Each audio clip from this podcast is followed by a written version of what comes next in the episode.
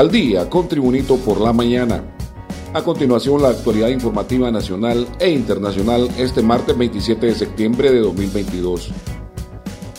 Debido a las inundaciones, deslizamientos y fallas geológicas, se reportan unos 45 centros educativos con daños generalizados en su infraestructura en varios departamentos del país, según datos de la Dirección de Construcciones Escolares de la Secretaría de Educación. Entre los departamentos con más daños en sus centros escolares figuran Santa Bárbara, donde se reportan 12 centros educativos dañados, Lempira tiene 9, Cortés con 9, Ocotepeque 6, Comayagua 5 y Chuluteca 4. Algunos presentan severos daños en los techos, paredes y muros perimetrales y otros se han inundado. De acuerdo con el informe, existen 620 centros a disposición para atender emergencias, es decir, utilizarlos como albergues, los cuales se coordinan a través de los directores de los centros educativos en todos los departamentos donde hay estragos por las lluvias, principalmente en los departamentos de Francisco Morazán, Lempira, Santa Bárbara, Cortés y Lloro. Más noticias con Tribunito por la mañana. La Secretaría e Instituto Hondureño de Turismo, tras algunos supuestos relacionados a la cancelación del feriado morazánico, informaron que se trata de información falsa, por lo que toman con seriedad la situación de emergencia del país.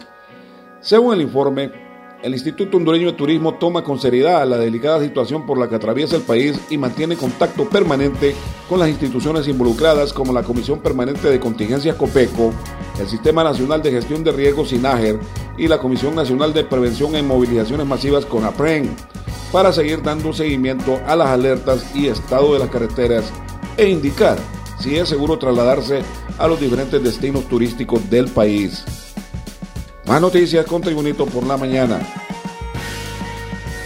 Unas 328 viviendas se encuentran en la franja roja o zona de peligro en el sector de la colonia Guillén en Tegucigalpa, mientras que unas 160 ya están destruidas, informó el gerente del Comité Municipal de Emergencias CODEN, Nelson Méndez. El funcionario explicó que permanentemente estamos interesados en recordar la vida de todos los habitantes de la colonia Guillén, la Nueva Santa Rosa y el reparto, porque este deslizamiento involucra estas colonias. Sobre las evacuaciones de familias en la zona de riesgo, expresó que estamos trabajando en concientizar a las personas que aún no quieren salir de sus viviendas porque ven que no presenta alguna falla o grieta. Este es el compendio de noticias de Tribunito por la mañana. Autoridades del Sistema Nacional de Gestión de Riesgos SINAGER registraron durante el fin de semana 3.800 familias afectadas, en detalle 19.388 personas debido a las condiciones de lluvia por la emergencia que sacude al país. Según el reporte oficial, se realizaron 37 rescates en varios sectores del país y ya suma un total de 28 carreteras dañadas y 4 destruidas, además de 4 puentes destruidos, por lo que recomiendan a la población no intentar cruzar sectores que registren crecidas de los ríos. Desde la declaratoria de la emergencia nacional suma un total de 128 comunidades afectadas, principalmente en la zona occidental y del Valle de Sula, además del sur del país. Continuamos con Tribunito por la mañana.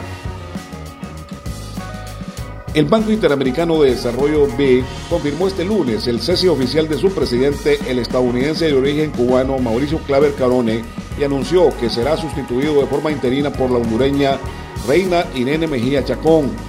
En un comunicado, la institución indicó que su asamblea de gobernadores resolvió que Claver Carone cesará en sus funciones como presidente, con efecto el 26 de septiembre de 2022, siguiendo la recomendación unánime del directorio ejecutivo del banco. Agregó que, según su reglamento, será la vicepresidenta ejecutiva Reina Irene Mejía Chacón quien ejercerá como presidenta del banco bajo la dirección del directorio ejecutivo hasta que se elija a un nuevo presidente del Banco Interamericano de Desarrollo B. Más noticias con Tribunito por la mañana. Mediante redes sociales se viralizó un video donde un usuario de TikTok captó algo paranormal en el Parque Nacional el Picacho de Tegucigalpa, donde se observa un columpio meciéndose solo en horas de la noche. El vídeo tiene 369 mil reproducciones y Josué Munguía, autor del vídeo, junto a otro amigo, narró que un columpio se está meciendo aquí no se ve que se acaba de ir alguien. No hay ni aire, está muy fresco ese movimiento, está muy raro esto, se está meciendo fuerte, parece que está agarrando envión. Munguía publicó, escalofriante. Mientras grabábamos un recorrido en el Parque del Cristo del Picacho en Tegucigalpa, nos encontramos con la sorpresa de encontrar un columpio moviéndose solo. En las noticias internacionales, un juez español envió el martes a juicio a la estrella colombiana del pop Shakira por cargos de fraude fiscal. En 2018 la Fiscalía Española acusó a la cantante de no haber pagado 14,5 millones de euros, es decir, 13,9 millones de dólares en impuestos sobre los ingresos que obtuvo entre 2012 y 2014. Los fiscales piden una pena de 8 años de prisión y una fuerte multa económica si es declarada culpable de evasión de impuestos.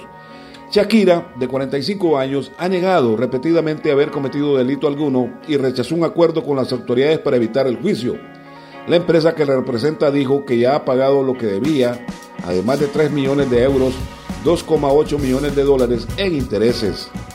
En los deportes, las selecciones de Honduras y Guatemala, rivales habituales, volverán esta noche a tener otro duelo cuyo escenario será el estadio BBVA Compass de Houston, Estados Unidos. Ambas selecciones no están en la Copa del Mundo de Qatar 2022, sin embargo el fogueo es muy importante para medir fuerzas de cara a los partidos de la Liga de Naciones de CONCACAF y la Copa Oro 2025. También las selecciones de Honduras y Guatemala vienen de perder y por goleada sus últimos amistosos. Los hondureños perdieron frente a Argentina 3-0 y los guatemaltecos frente a Colombia 4-1. También en los deportes, el director técnico de Honduras, Diego Vázquez, señaló que en relación al juego amistoso que sostendrán este martes ante Guatemala en la ciudad de Houston, Texas, Estados Unidos, es un partido donde tenemos que ser más protagonistas y tener un poco más de ambición. El estratega argentino aseguró que el grupo se encuentra bien en lo físico y anímico a pesar de la derrota ante Argentina el pasado viernes en Miami 3-0. Después de enfrentar a Argentina en un partido de crecimiento, estamos bien. Estos partidos son para seguir mejorando, detalló Vázquez en conferencia de prensa. Y este ha sido el reporte de noticias de Tribunito por la mañana de este martes 27 de septiembre de 2022. Tribunito por la mañana te da las gracias y te invita a estar atento a su próximo boletín informativo.